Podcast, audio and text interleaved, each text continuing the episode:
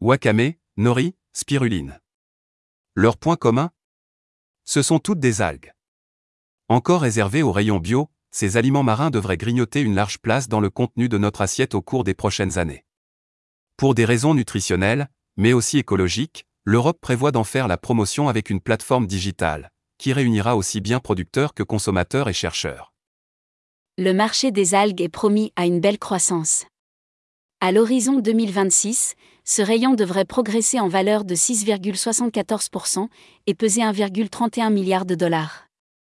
L'une des raisons majeures de leur succès annoncé, leur richesse en nutriments, qui leur permet d'être considérés comme un substitut à la viande. Et cela ne concernerait pas que les êtres humains. On pourrait tout à fait imaginer remplacer les protéines animales par ce substitut dans l'alimentation du bétail.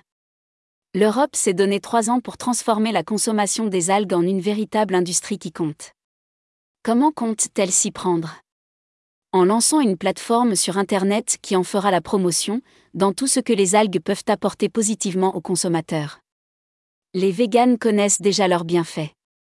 Elles sont riches en oméga 3 de type DHA, un acide gras qui aide au bon fonctionnement du cerveau mais aussi du cœur et de la rétine. Ce n'est pas un hasard si les algues sont une composante majeure du régime des consommateurs asiatiques. Non seulement elles sont vecteurs de cette fameuse cinquième saveur appelée umami, mais elles sont également riches en antioxydants, en vitamine B12 et permettent de réguler le cholestérol. Ce projet dispose aussi d'une dimension environnementale. L'Europe souhaite faire la promotion des algues comme matière durable à prendre davantage en compte dans les process industriels. Leur production permet d'améliorer la santé des océans en réduisant le dioxyde de carbone, le phosphore et l'azote au sein des écosystèmes marins, explique la Commission européenne, à l'origine de ce lancement. La plateforme doit être lancée d'ici l'été prochain. Elle réunira différents profils d'acteurs pouvant être impliqués dans cette nouvelle industrie, les producteurs d'algues, mais aussi les revendeurs, les chercheurs, les investisseurs, les pouvoirs publics, les ONG.